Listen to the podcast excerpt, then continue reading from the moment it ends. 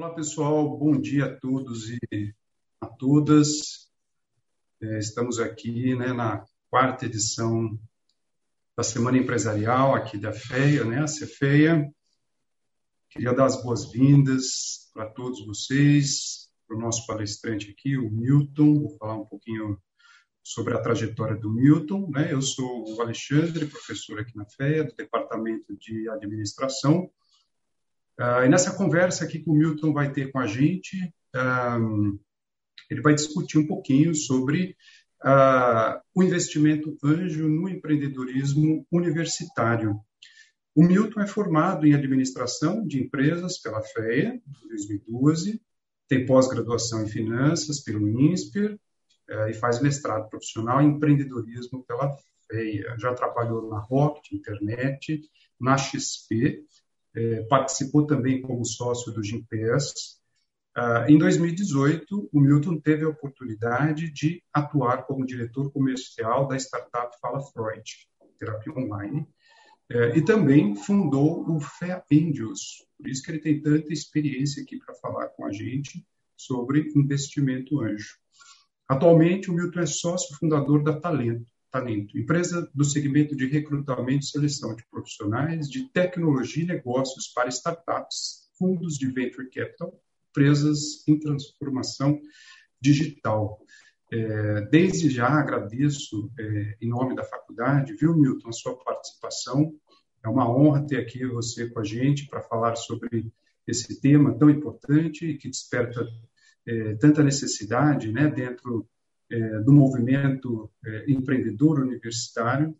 Então, eu queria passar a palavra agora é, para você é, e desejar um, um, excelente evento aqui para todos nós. Tá? Obrigado.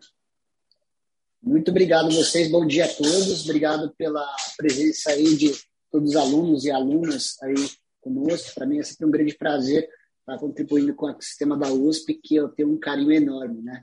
Afinal, minha família, acho que 90% das pessoas da minha família estudaram na USP, então para mim é uma grande honra poder contribuir com vocês, passar um pouquinho da minha experiência, do que eu vejo de empreendedorismo, de investimento anjo, né? E quem sabe poder ajudar vocês de alguma forma, como sempre, né? E, o Fé Ribeirão tem um carinho especial porque eu trabalho com muita gente que veio da Fé Ribeirão. Então, vocês são têm um carinho muito especial por isso.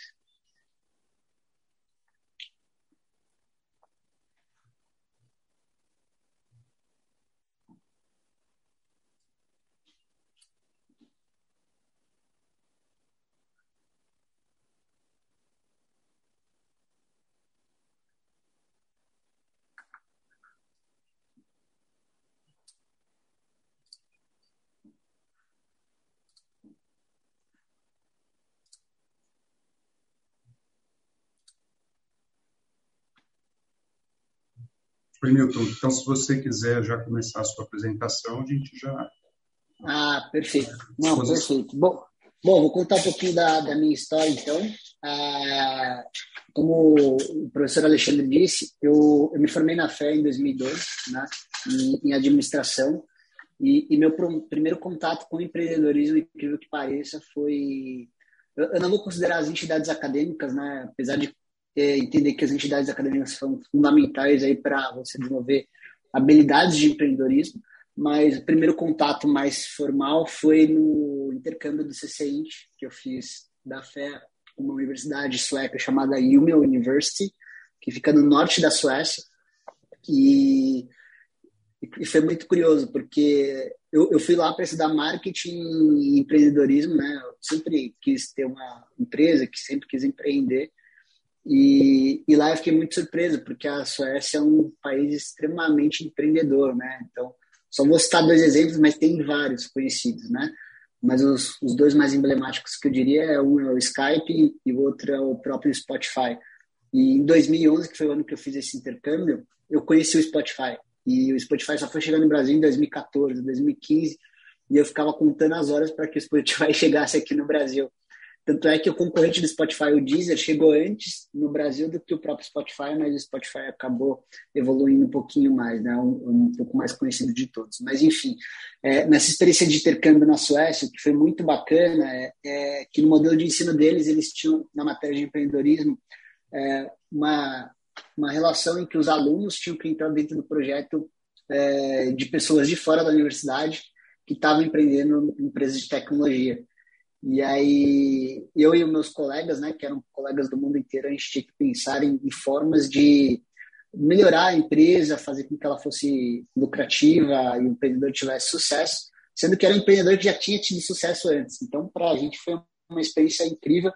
E eu olhei aquilo e falei, puxa, é, queria que estivesse lá no, no, Brasil, né? Na época não tinha muita coisa. A, a própria FED de São Paulo, acho que na, no período que eu tive aula lá, só tinha uma de empreendedorismo, né? Era super restrita. Foi uma das matérias que eu mais gostei. Mas, enfim, eu fiz esse intercâmbio e quando eu voltei, é, curiosamente, a Rocket Internet, que é um fundo de venture capital alemão, ele está muito forte aqui no, no Brasil. Né? Então, eles só precisam ter um pouco de visibilidade. Eles compraram uma participação na EasyTaxi, que é, teve uma interface muito forte com o Thales Gomes. Muita gente conhece o Thales Gomes direto na mídia, né? Mas foi responsável também por empresas como Canui, Tricai, da Fit, é, entre outras. E, e, na época que eu voltei, o pessoal da Rocket Internet me chamou para ser o primeiro funcionário de uma startup que chamava Drop Gifts. Ela não existe mais, ela acabou não dando certo, mas ela era um copycat de uma empresa da Suécia, o que é uma baita coincidência, né?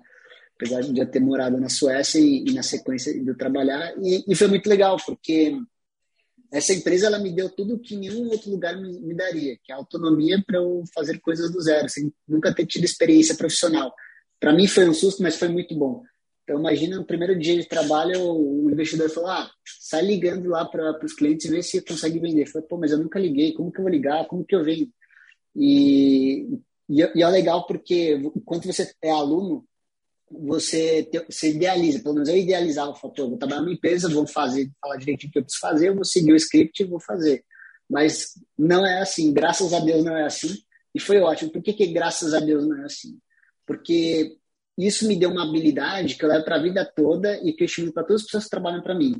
É, o melhor profissional é aquele que aprende a aprender sozinho, né? Então, eu falo para todo mundo, a melhor habilidade que tem é você aprender a aprender. Então, como eu não sabia fazer isso lá na Rock, eu falei, eu vou fazer na raça. Eu fazia na raça, dava tudo errado, eu não estou conseguindo. Será que o Google tem essa resposta para mim? E aí o Google começou a me ajudar, né? E aí, até pulando um pouquinho para os dias de hoje, só para fazer a lembra, que eu acho que isso é importante, no mestrado, você aprende a fazer pesquisa como ninguém. Então, hoje, se eu tenho uma dúvida do meu dia a dia, eu posso olhar para o Google, mas também eu olho para o Google Scholar, eu olho para fontes acadêmicas e falo, eu quero entender um pouquinho sobre esse tema. E você consegue aprofundar muito mais e aprender a aprender. Então, isso é a tendência de ensino, né? E só fazendo adendo, porque eu acho que é importante para todo mundo que está acompanhando essa, essa palestra, porque para vocês, isso, se vocês internalizarem isso para a vida de vocês, vocês vão ser muito bem-sucedidos, né? O que vai diferenciar vocês no mercado, na vida, é habilidade de aprender a aprender, saber quais são as dúvidas, correr atrás das respostas sozinho, sem ter que depender dos outros, que era a minha idealização de quando eu fui trabalhar no mercado. Então, essa experiência da Rocket foi, foi importante para mim, porque eu vi que eu podia fazer várias coisas. Eu vi que podia é, transformar o mercado sem nunca ter trabalhado antes. Mas eu precisei dessa experiência para entender isso. E o que, que aconteceu? À medida que eu ia trabalhando lá, eu falei, poxa, se eu tivesse é, um contato com um investidor, um mentor, né, e outras pessoas quisessem empreender, ou alguém que eu pudesse conversar para desenvolver uma ideia para empreender, seria incrível, porque dá para empreender, né?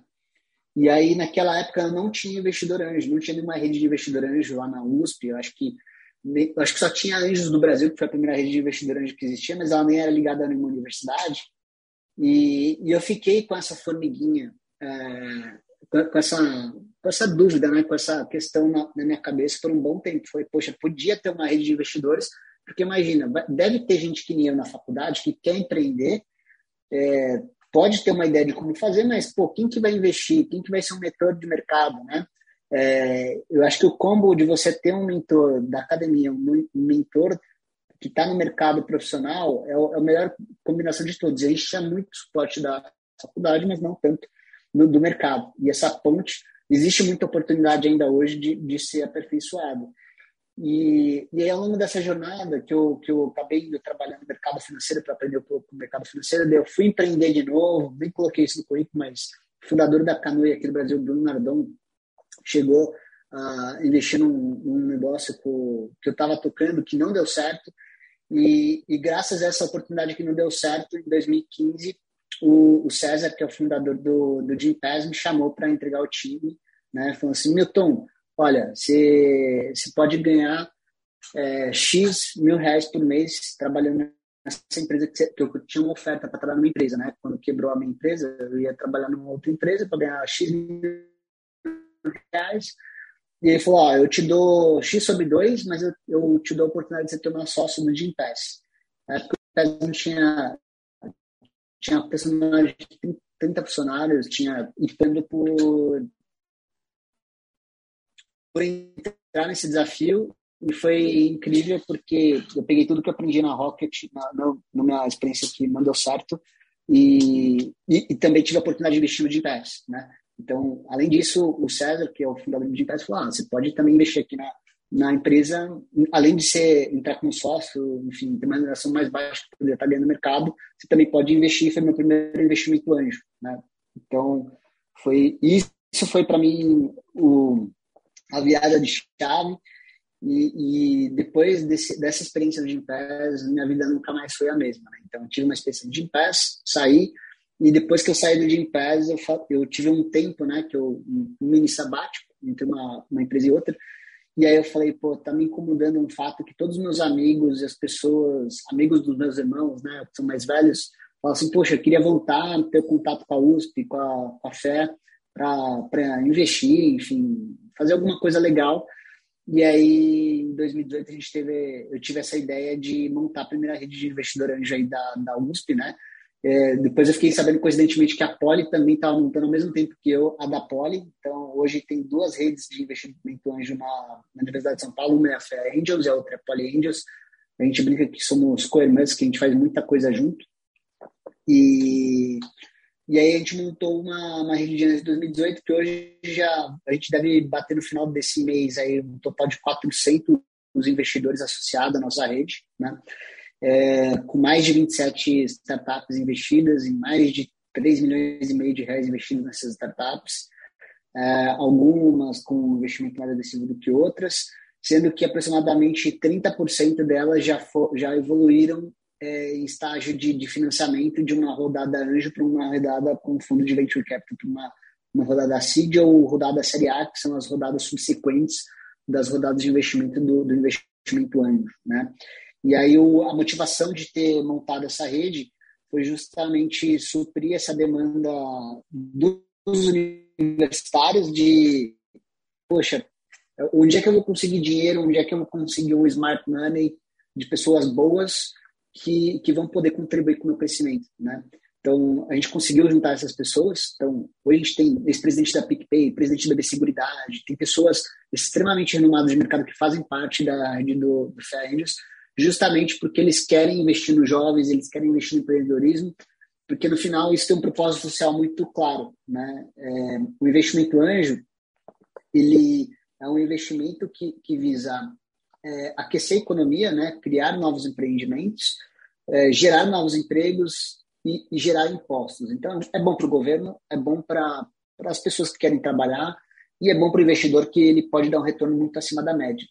Sabendo, claro, que você tem um risco grande de, de você perder esse dinheiro. Né? Então, a gente é muito responsável ali no FAENS, você fala, olha, você quer investir? não vai extrapolar os 10% do seu patrimônio com investimento anjo. Né? E eu nem diria para investir 10%, até uns 5% que é um, é um capital de risco muito grande.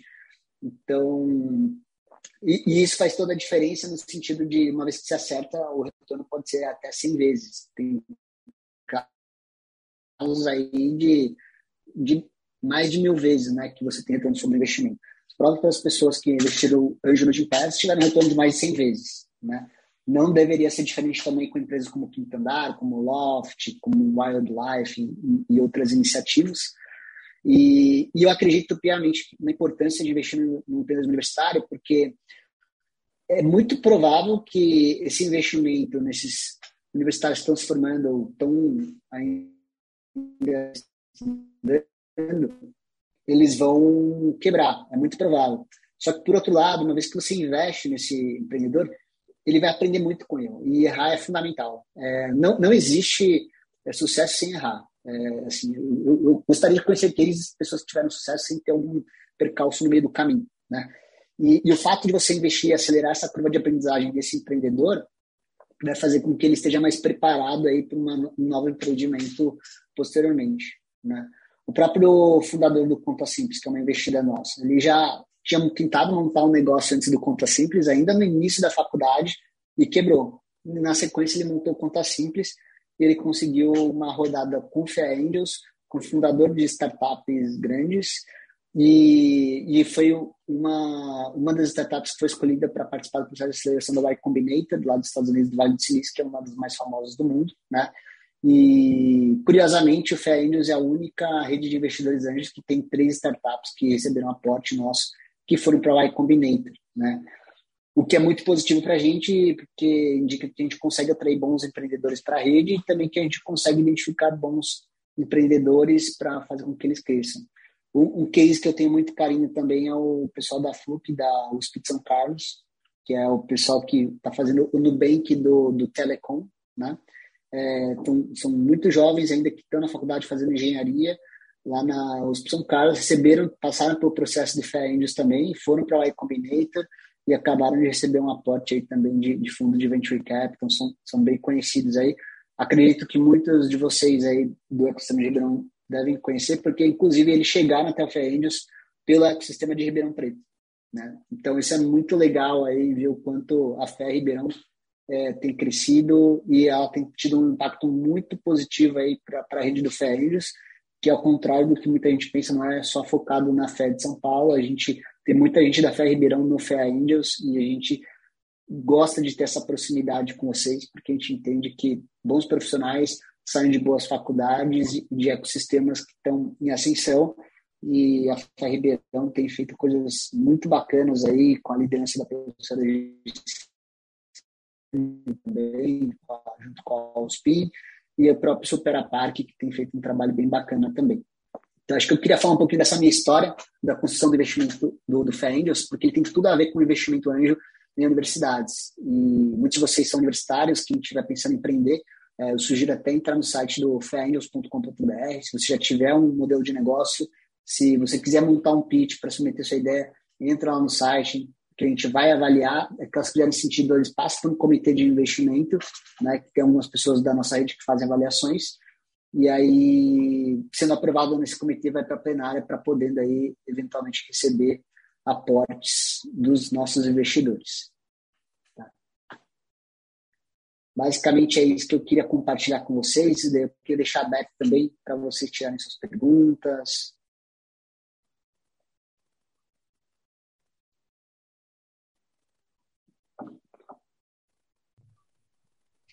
Legal. É, Milton, muito legal ouvir sua experiência. Vou reforçar aqui para o pessoal que está participando, que está ouvindo aqui a nossa conversa. Mandem perguntas, uh, se quiserem conhecer um pouquinho mais sobre a, a experiência né, do Milton uh, com Fé Angels. Participem, né? mandem as suas perguntas. Uh, eu vou começar aqui, o Milton, é, fazendo algumas perguntas, enquanto os alunos também, os participantes vão pensando em, é, em questões interessantes para discutir com você. É, você tem uma experiência muito grande, até por meio da, da sua empresa, né? da Talento, com a questão da contratação de profissionais para essas empresas, para as startups. E a gente sabe que um desafio é, muito grande é, no processo de startups, é, em processo de early stage, que são ainda muito recentes, muito, muito jovens, é a contratação de pessoal qualificado. Né? Então, para essa startup crescer, se desenvolver, a gente precisa de gente muito competente trabalhando nessas empresas. Uh, e, ao mesmo tempo, a gente tem um desafio que é, essa empresa ela ainda não está capitalizada. Né? Eu queria que você comentasse um pouquinho é, como que a gente pode superar esses desafios, né? como que os empreendedores, é, quem está pensando em, em empreender, pode pensar em desenhar estratégias bem-sucedidas para conseguir, ao mesmo tempo, né, fazer essas empresas crescerem uh, e conseguir uh, manter pessoas competentes, porque a gente sabe que essas, essas pessoas custam caro também, né? os salários são uh, costumam ser maiores para esses indivíduos. Se você puder comentar um pouquinho aqui com a gente, como que a gente pode pensar nisso, eu te agradeço. Muito bom. Essa pergunta é excelente. Eu, eu, eu senti isso na pele quando eu fui para o Gimpass, uh, que eu citei como um exemplo, mas quando você está numa startup early stage, muito provável que tenha pouco recurso financeiro para remunerar o profissional, como você disse. E existem algumas estratégias para você conseguir trazer boas pessoas para trabalhar com você, né? Eu acho que tem a questão do empreendedor estar muito bem preparado para saber aquilo que ele está fazendo, né? Então ele tem que ter uma tese de, de, de negócio, né? Falar, olha, eu imagino que o mercado vai acontecer isso, ter uma modelagem de negócio com um horizonte de onde ele quer chegar nos próximos anos. Isso ajuda muito, porque imagina você vender um projeto de trabalho para um profissional para entrar na sua empresa. É, esse profissional ele, ele quer saber até onde ele pode chegar, onde é que eu vou chegar nessa empresa, né?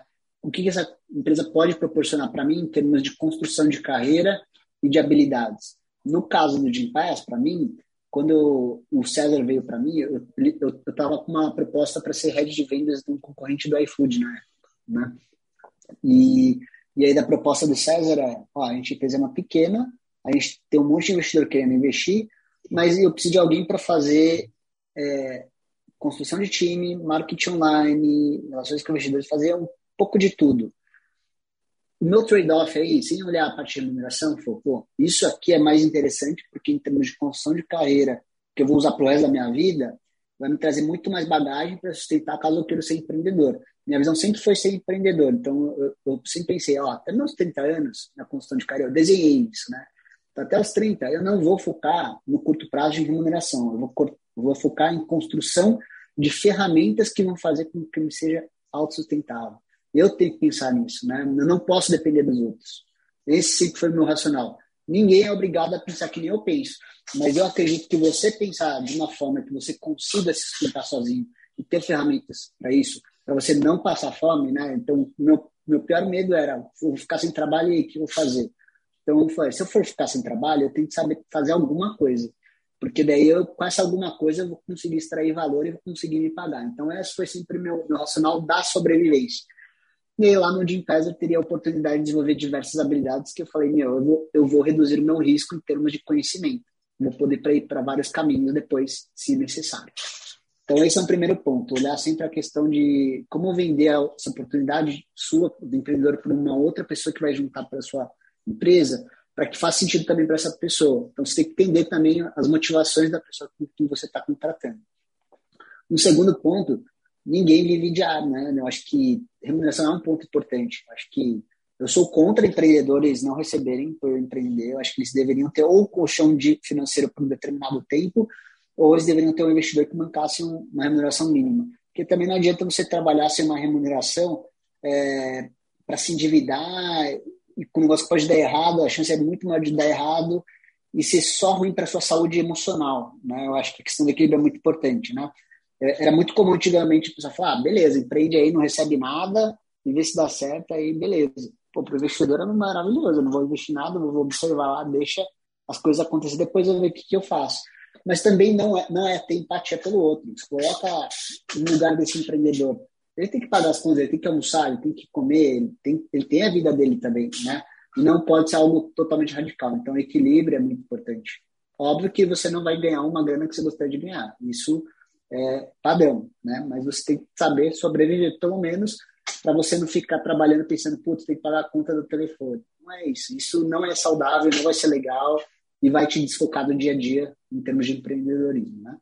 Mas, enfim, você querendo contratar alguém é, para trabalhar na sua empresa sem ter muita grana, a primeira alternativa que vem na sua cabeça é: vou fazer um plano de stock options. O que é stock options? Opções de ações. Então, vou chegar aqui profissional e falar, ó, você vale 10 mil reais, mas eu vou te pagar 5 mil reais, porque eu não tenho esses 10 mil reais para te pagar agora, porque se pagar os 10 mil reais, eu vou deixar de investir na operação para a operação crescer e pode ser que o dinheiro acabe, acabe antes. O que, que ele vai fazer? Ele vai atrasar esse pagamento. Só que não é que ele não vai te pagar esse dinheiro, ele vai te pagar de outra forma. Eu falo assim, olha, Milton, eu vou te dar 5 mil reais, mas em compensação, eu vou te dar um planinho de stock option. O que, que é isso? Se você ficar comigo quatro anos, eu vou te dar uma participação acionária da minha empresa. Você vai ser dono da minha empresa também durante esses quatro anos. E cada, quanto mais tempo você vai ficando, mais ação você vai ganhando, recebendo, né? E aí, o que acontece ao longo dessa trajetória? Se a empresa for bem, ela vai receber uma outra rodada de investimento e aí, potencialmente, você vai aumentar a sua remuneração também. Então, a sua, a sua remuneração ela começa a se normalizar ao longo da jornada e isso tende a demorar uns dois, três anos para se normalizar com aquilo que é pago no mercado. Só que qual que é o ponto? Você vai ter ação, você vai ser dono da empresa. Daí você vai olhar para o seu amigo do seu lado, ele vai estar ganhando algo um pouquinho a mais que você ou semelhante, só que você é dono de uma empresa que pode valer um bilhão de, de dólares, né? Então, quando eu fui para o Jim Pass, é, meu, é, desculpe a palavra, mas eu me fiquei muito em remuneração no curto prazo. Eu olhava meus amigos, todo mundo viajando pro carnaval e tal, e eu falei, puta, restrição de budget, e eu tava namorando ainda, eu falei, cara, eu quero casar, enfim. Mas eu falei, calma, vamos trabalhar e se pagar no longo prazo. Hoje eu já olho para o lado e falo assim, putz, sou, tenho participação numa empresa super bacana que virou unicórnio, né? E hoje tô, tô em linha de remuneração com, com aqueles amigos. Demorou mais, sofri um pouquinho, sofri, mas olha em contrapartida, eu ganhei skills, habilidades que principalmente teria em outras empresas, só que o, o upside de que agora eu tenho uma participação numa empresa que, se ela for vendida, eu posso ser bem remunerado por isso. E, enfim, e virar case, né? Porque depois que eu saí do Gimpass, o que chovia de empresa, de startup, querendo me contratar, porque viu que eu peguei lá o, o pão que o diabo amassou no Gimpass e falava, vem pegar aqui de novo essa história nessa outra empresa, né? Então, pô, eu fui sondado por Nubank, fui sondado por várias empresas que você queira imaginar, mas isso só vem com trabalho duro e com pensamento de longo prazo. Não adianta você trabalhar numa startup e falar, vou ficar seis meses aqui pular fora, que não vai funcionar. Você ficar no mínimo uns três anos, dois, três, quatro anos numa startup para você ter uma experiência completa. Né?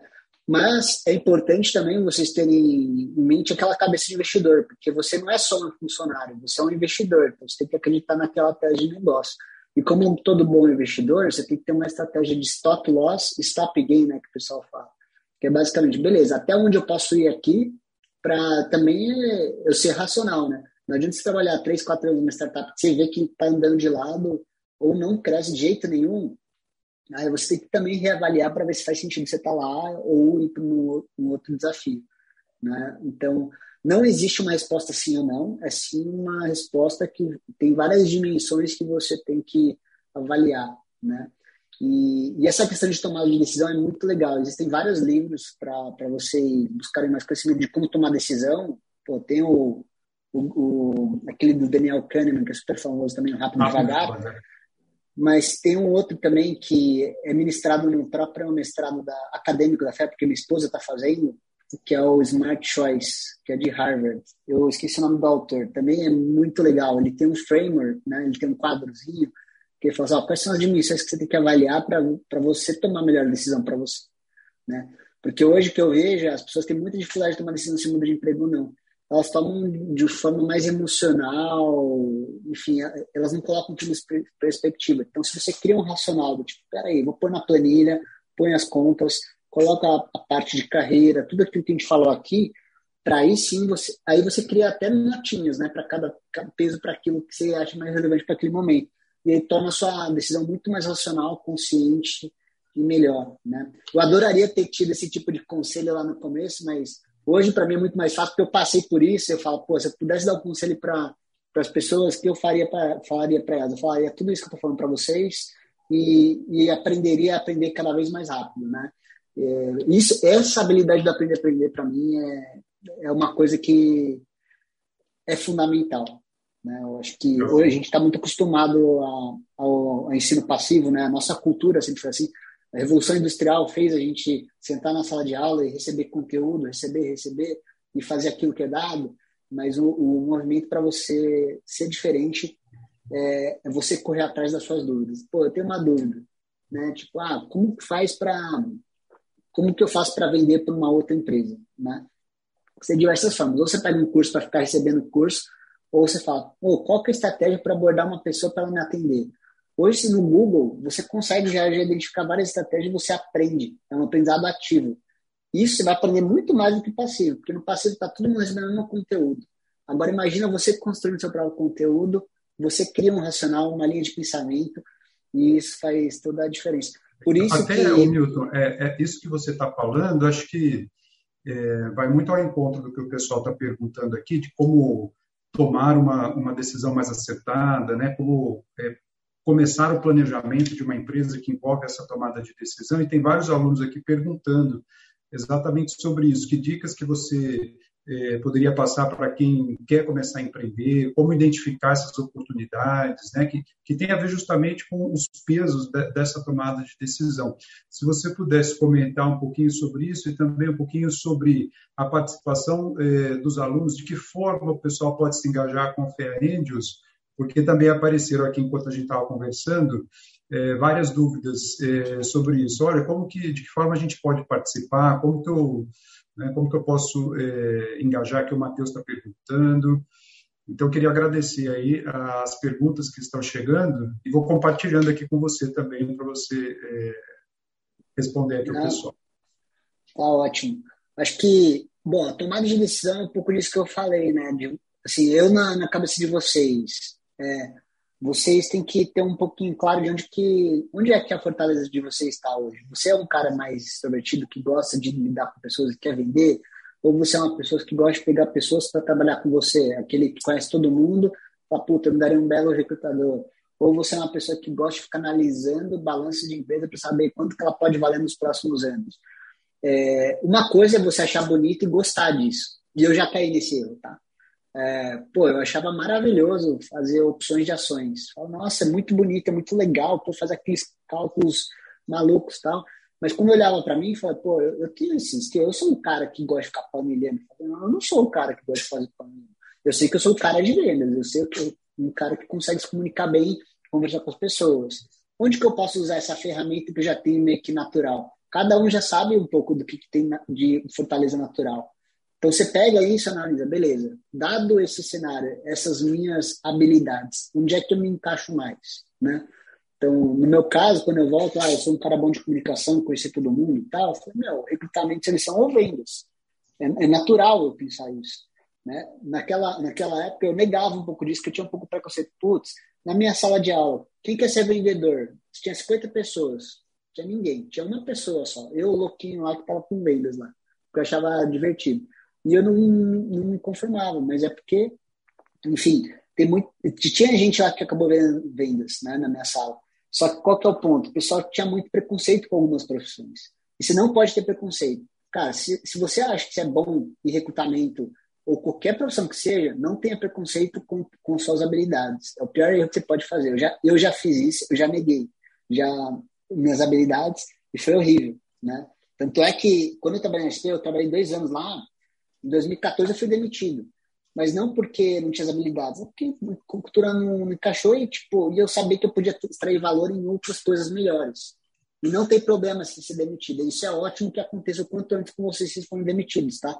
Porque isso vai te informar alguma coisa. Fala, puta, onde foi que eu errei? E avaliar isso com maturidade. As pessoas deveriam levar a demissão com, uma, com maturidade e entender o que, que é melhor para elas, né? E não do tipo, puta, meu chefe é um carrasco tal. Nunca faça isso. Porque os chefes que são mais carrascos de vocês são os, os, os, chefes que mais vocês irão aprender na vida, tá?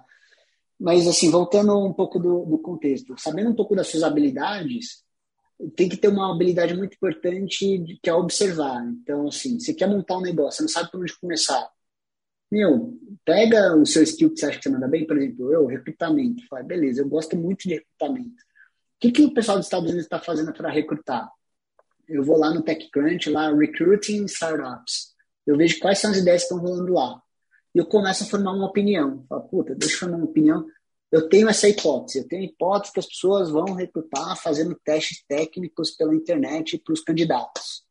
É, como que eu valido isso no Brasil? Putz, deixa eu vir para cá, vou pegar essa ideia e vou criar um sitezinho e, e eu vou atrás do, dos potenciais clientes e validar, ó, quanto você quer pagar por isso? E aí você começa já a validar a ideia, entendeu? Então é, é tudo validação. Você cria uma ideia, valida hipótese, hipótese validada, putz, investe, né? Tipo, é o MVP. Cara, não precisa fazer nada com muita grana. Hoje você consegue validar a ideia sem investir nada. Com Google Docs, com Google Forms, você já consegue validar muita coisa, né? É muito mais questão de pegar, sentar, gastar um tempo ali, ter foco. Esse, essa parte é mais difícil, tá? Tipo, sentar, peraí, agora eu vou sentar a bunda, vou construir as melhores perguntas. Que é uma dica de livro para você validar a hipótese? The Mom Test, o teste da mamãe. É um livro que o pessoal dá lá em Harvard e no MIT para os estudantes do MBA que eles ensinam você a fazer as perguntas certas para validar os melhores modelos de negócio. Faz o teste da mamãe, lê esse livro, aí aplica no, no modelo de negócio que você quer para validar se aquela ideia tem, tem atratividade ou não. Teve atratividade? Puta, legal. Deixa eu, deixa eu criar um Google Site, alguma coisa low cost aí e, e gastar um pouquinho de dinheiro em marketing ou mesmo ir ligar para os potenciais clientes, fazer o trabalho de mim. Isso é o mais gostoso e é isso que o pessoal mais tem preguiça de fazer. Por que, que eu, eu acho que eu acabei dando certo no Gympass? Porque em toda a minha trajetória, eu sempre tive essa questão de, tipo, não quero depender de ninguém, o que eu preciso fazer? Eu, eu falei, eu tinha que fazer o que ninguém queria fazer. Então, o que, que eu fazia no começo do Gympass? Eu fiz panfleto e fui panfletar no parque para o pessoal fazer academia. Eu ia lá, sentia a dor do cliente, entendeu? Eu ia falar, eu podia não ter retorno, mas eu queria saber qual que era a reação do cliente. Por que, que ele gostou? Por que, que ele não gostou? Né? Agora eu me pergunto, quem dos meus 50 amigos da, da sala ia querer ir no parque no sábado de manhã, 8 horas da manhã, para ficar panfletando? Todo mundo ia preferir, ah, vou tomar sorvete, vou, sei lá, tomar café da manhã, vou dormir até mais tarde. Eu falei, eu não, eu quero.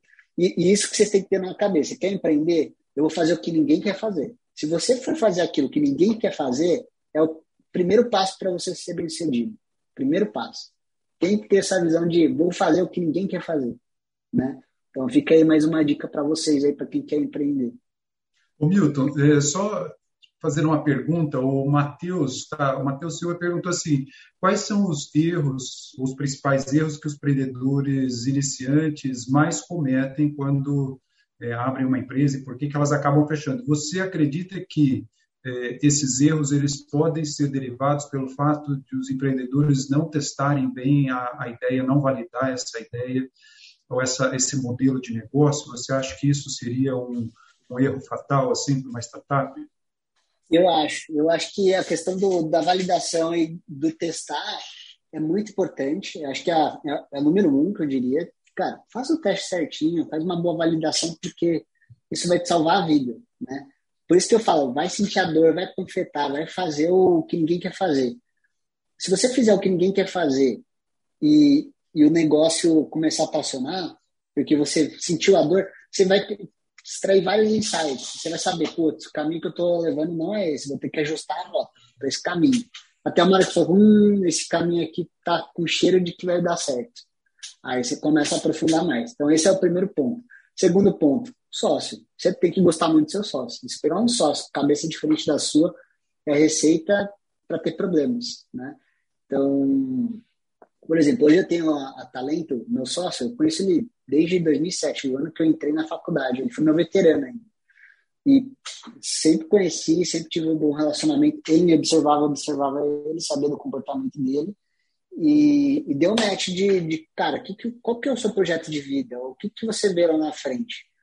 Os dois estão alinhados quanto a isso? Então, vamos cravar na pedra e formaliza isso no papel para não, dar nenhum problema. Então, isso tem que estar muito claro. Faça as coisas redondinhas, né?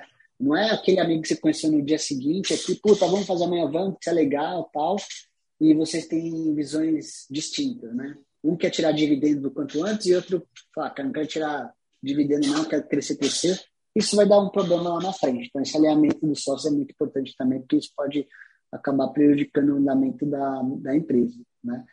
E, e tem questão também de eu diria que um fator relevante, poucas pessoas falam, mas acho que um fator relevante é saber contratar.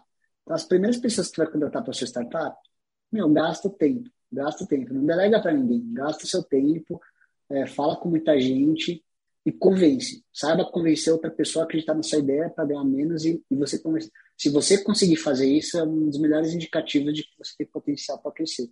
Né? Porque o desafio, desafio é o, convencer, o César dos Digitais me convencer a vender diária de academia pela internet. Numa época que nem se falava disso.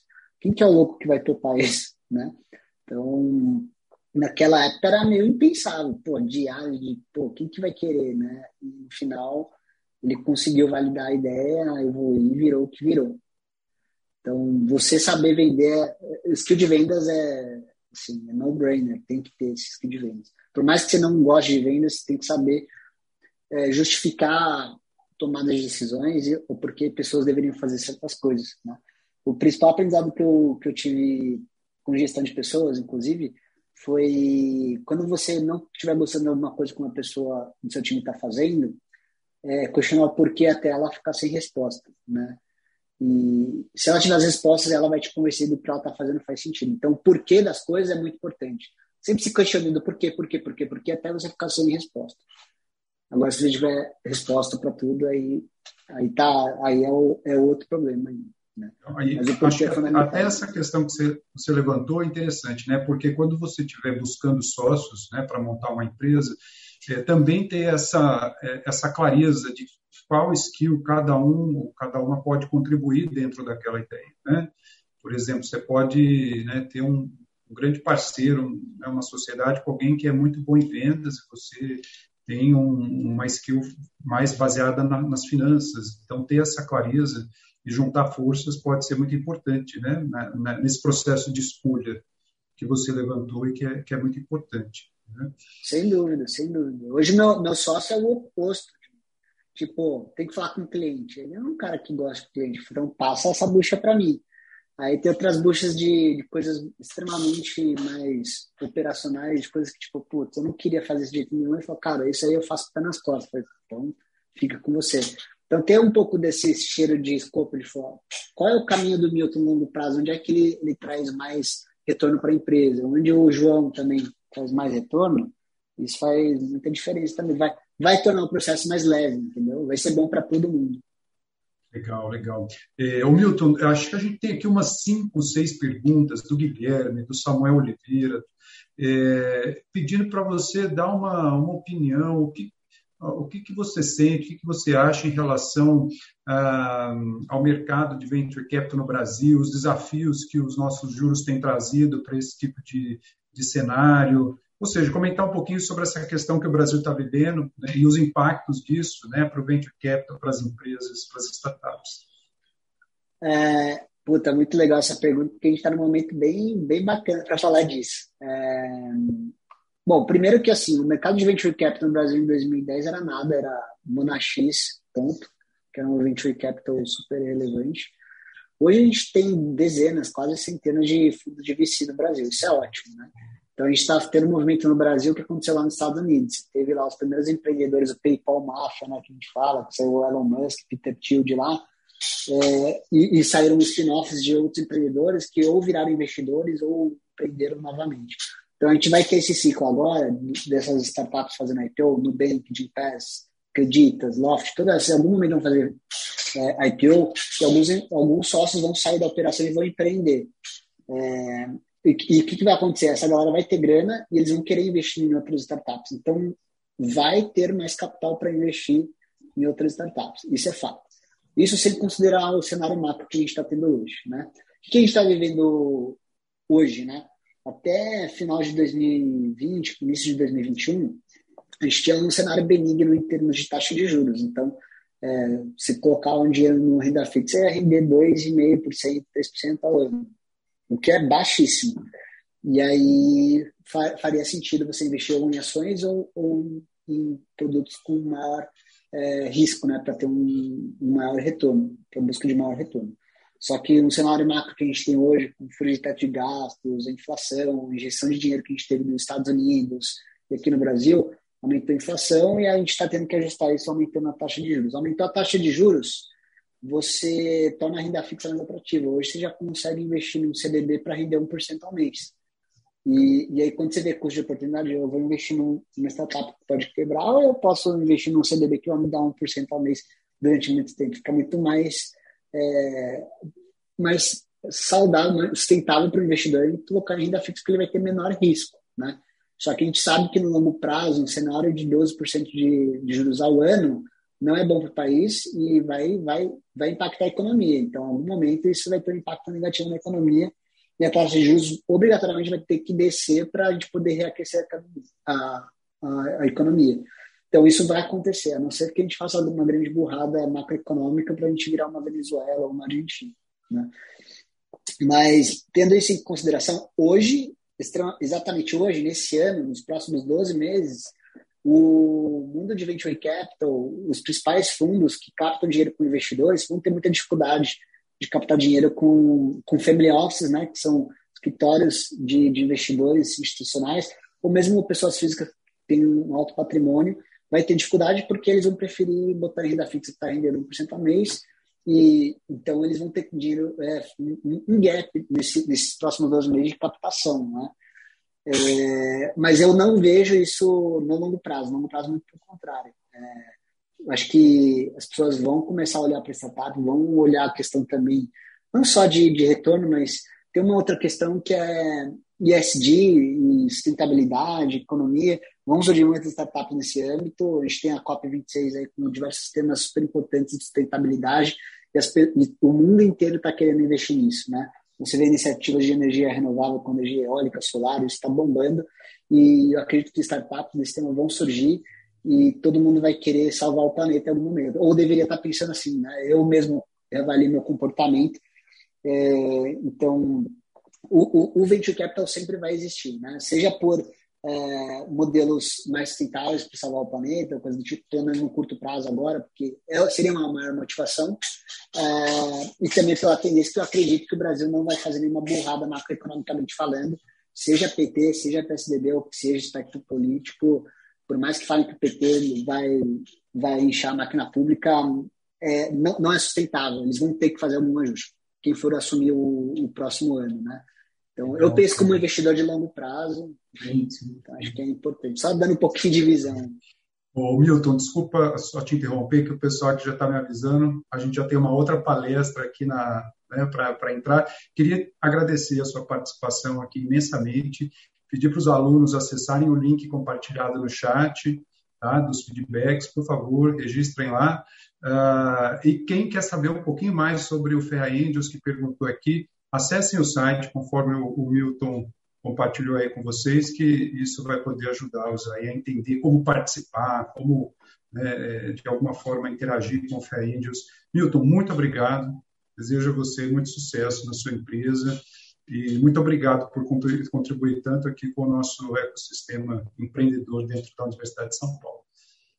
Muito obrigado a vocês, para mim é uma honra. Quem tiver interesse em ter contato comigo, só ir lá no LinkedIn, Milton Daré, e também só acessar o feangels.com.br também para ter mais informações sobre a nossa rede. Este é mais um conteúdo produzido pela Faculdade de Economia, Administração e Contabilidade de Ribeirão Preto, a FEARP USP.